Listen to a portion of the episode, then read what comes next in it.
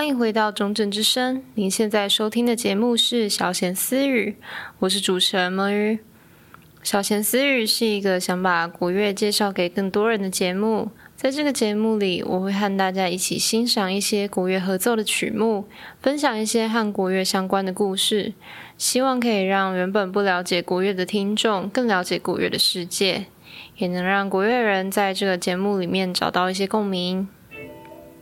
本周的主题是创制革新，国乐交响化与彭修文。彭修文老师是现代国乐团的奠基者之一。这集节目就会和大家介绍他对国乐界究竟有什么样的贡献。彭修文老师是中国湖北人，他在一九三一年出生，一九九六年过世。他从小就很喜欢戏曲和民间音乐，也有接触民族乐器。但是受的都不是所谓正规的音乐教育，不是音乐科班出身。当时他家境不是很富裕，于是就自己动手 DIY，然后做出自己的二胡。在丁寻用心写浇灌民族音乐之花这本书里面提到，彭老师自己去砍了一截竹子来当做琴筒，然后拿另一种比较细、比较硬的竹子当做琴杆，又去要了一束马尾的毛当做弓毛。然后把蛋清抹在牛皮纸上代替蛇皮，全部就只有琴弦是用买的。我觉得如果这个故事是真的，那彭老师真的是超级厉害，自己动手做二胡。彭老师他求学的时候都不是念音乐相关的科系，但是他在求学的期间，一边在广播电台担任业余的二胡和琵琶演奏员，那就因此接触到中国的民间乐曲。也有许多演出机会，为他后来的音乐发展奠基。他二十三岁的时候被任命为中央广播民族乐团的指挥，在那段时间，他就重新改编了许多民间乐曲或是古曲，也因此对民族乐器的特性还有传统乐曲有了更深的了解。也是在这个时期，他开始提倡新的乐团编制跟乐器改革。模仿西乐管弦乐团定下吹管、擦弦、弹拨、打击四个声部的编制，让国乐团可以扩大音域跟音量，并且提升音质。那彭老师后来就以这个编制创立了中国广播民族乐团，之后很多乐团也跟着模仿他们的编制，而且一直到现在，这个编制也没有大变动。可见彭老师真的是为后来的国乐团奠下很稳固的基础。那下一段我们就正式介绍一下提了两集的这个国乐交响化到底是什么意思。我们先复习一下第一集提到过的传统国乐还有现代国乐的概念。传统国乐也就是所谓的丝竹，它是指没有受到西乐影响，从大清的时候流传下来的乐团形式，不管有多少乐器都是演奏同一个旋律。现代国乐则是民国之后，经过乐器还有乐团编制的改革，发展出有高音有低音的声部，变成一个大乐团，编曲上也就有更多的变化。那首先，国乐团里面的这些民族乐器，很多原本都是用来演奏中高音居多，缺乏低音的乐器，所以乐器改革很重要的一步就是把民族乐器家族化。家族化呢，指的是把乐器等比例放大，或是等比例缩小，就可以发展出从高音到低音的乐器家族，让音域可以扩大，音色也可以统一。最简单的例子就是像西乐的提琴家族，有小提琴、中提琴、大提琴。家族化不是全盘成功，也有改良后的乐器，因为发出来的音响效果不太理想，所以最后逐渐用其他乐器取代。胡琴就有曾经发展出高胡、二胡、中胡、革胡、贝革胡等好几个家族乐器，但是现在乐团中常见的就只剩下高胡、二胡、中胡，低音的部分是由西乐的大提琴来代替。再来，西方的管弦乐团里分成弦乐器、管乐器，还有打击乐器几个组。管乐器又包含了木管还有铜管。彭老师就参考西乐这样的配置，并且保留了国乐独有、西乐里面没有的弹拨乐器，来定出一个具有民族乐器特色的乐团编制。除了改革乐器还有乐团编制以外，彭修文老师也把西乐里和声还有配器的运用方式套用到国乐团上。刚刚提到传统丝竹乐里一般都是演奏同一个旋律，而和声学就是在研究同时演奏不一样的音高会获得什么样的效果。配器法则是研究乐曲中哪些部分应该分配给什么样音色或是特性的乐器来演奏，才会呈现出最好的效果。比如说，主旋律常常会分给高音乐器，低音乐器会负责伴奏。中音乐器则是演奏和声，因此呢，现在听到国乐合奏的曲目，常常是从传统民歌、戏曲、器乐或是丝竹乐的旋律中取材，或是使用中国的五声音阶来创作，但是会运用西乐的理论来编曲。那综合前面所说，这样采用西乐的和声配器。乐器制作标准，还有乐团编制来建立国乐团的方式，我们就称之为彭修文模式。而模仿这些西乐管弦乐团特性来改造国乐团的趋势，就叫做国乐交响化。中国那边把国乐叫做民乐、民族管弦乐，我觉得听起来就蛮直觉的，一听就可以很清楚知道这是一个交响化的音乐形式。不过有趣的是，彭修文老师自己他并不喜欢“交响化”这个字眼，他觉得应该是要去挖掘国乐里本来就存在的交响性，而不是完全按照西乐的方式全盘交响化。关于国乐是否应该交响化，其实因为牵涉到传统文化保存的问题，所以也是有很多论战。而且传统音乐的进化也是经过相当多的进程，历经许多成功和失败。最后才有现在的现代国乐。在林子玉、彭修文作品《请兵马俑幻想曲指挥观点之探讨》这篇论文里，笔者就觉得说，国乐交响化与否，只是为音乐提供更多方向。如果音乐呈现的方式有一百种，那交响化只是其中一种表现方式。我们只要依自己的喜好去选择要或不要就可以了。那我觉得撇除个人喜好，其实传统文化要完全不改变，本身就是一件非常困难的事情。一来全球化之下，不同文化一定会产生互动啊。那二来随着时代演进，我们也必须去思考，怎么样更容易让新的世代接受传统文化，文化才会有传承的可能。那听到这么多的新名词，想必大家也是一时有点难以消化。接下来，我们先来听听一首彭修文老师改编的曲目《瑶族舞曲》，听完再继续和大家详细介绍这首曲子。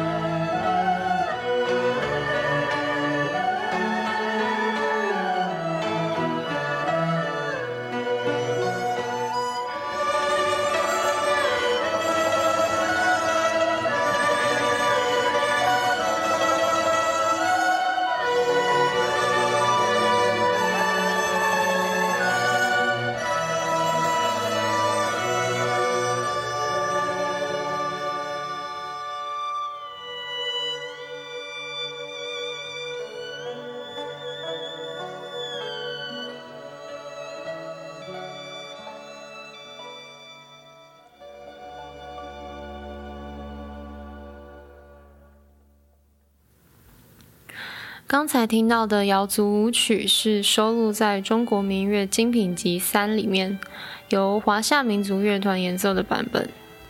瑶族舞曲呢，它原本是一首写给管弦乐团的曲目，原曲由刘铁山还有毛远老师所创作。那彭修文老师是在他创立中国广播民族乐团后，专心研究指挥还有创作的这段时期，把这首曲子改编成给国乐团演奏的版本。YouTube 上也找得到彭修文老师指挥中国广播民族乐团演出的版本，同样推荐大家去听听看哦。这首曲子取材于瑶族民歌，还有瑶族歌舞古乐。开头的影子由低音和弹拨弹出像在舞蹈一样的节奏，接着高胡演奏出幽静婉转的主题，吹管和整个胡琴组依序加入演奏主旋律，进入热烈还带有一点粗犷的小快板，越来越多人加入一起跳舞。第二段以笛子还有声带点轻快的感觉歌唱之后，又再现开头缓慢抒情的主题旋律。最后回到快板，把情绪堆叠上去，在热烈奔放的气氛中结束。擅长把东方音乐的曲调带入西乐的作曲家周文忠老师就说：“瑶族舞曲的改编工作几乎已经是重新创作，非常称赞彭修文老师丰富的想象力。”这边我们就可以来听听看，比较一下原本西乐的版本是怎么配器的。像是第二段笛子还有声的中版，国乐版和西乐版呈现出来的音色就很不一样。西乐原本用小号和长笛演奏的段落，彭老师用笙和笛来表现。因为国乐中笛子的声音更清脆，我觉得听起来就会比西乐的版本还要轻快。西乐则是会给人稍微雄壮一点的感觉。后面速度稍慢的一段。西乐的版本是用法国号担任低音，和单簧管做对话；国乐版则是采用弦乐的大提琴来当低音的角色，和绿笛（旋律的绿）用这两种乐器做互动，整个效果就很不一样。那我就直接放一下这一段给大家听听。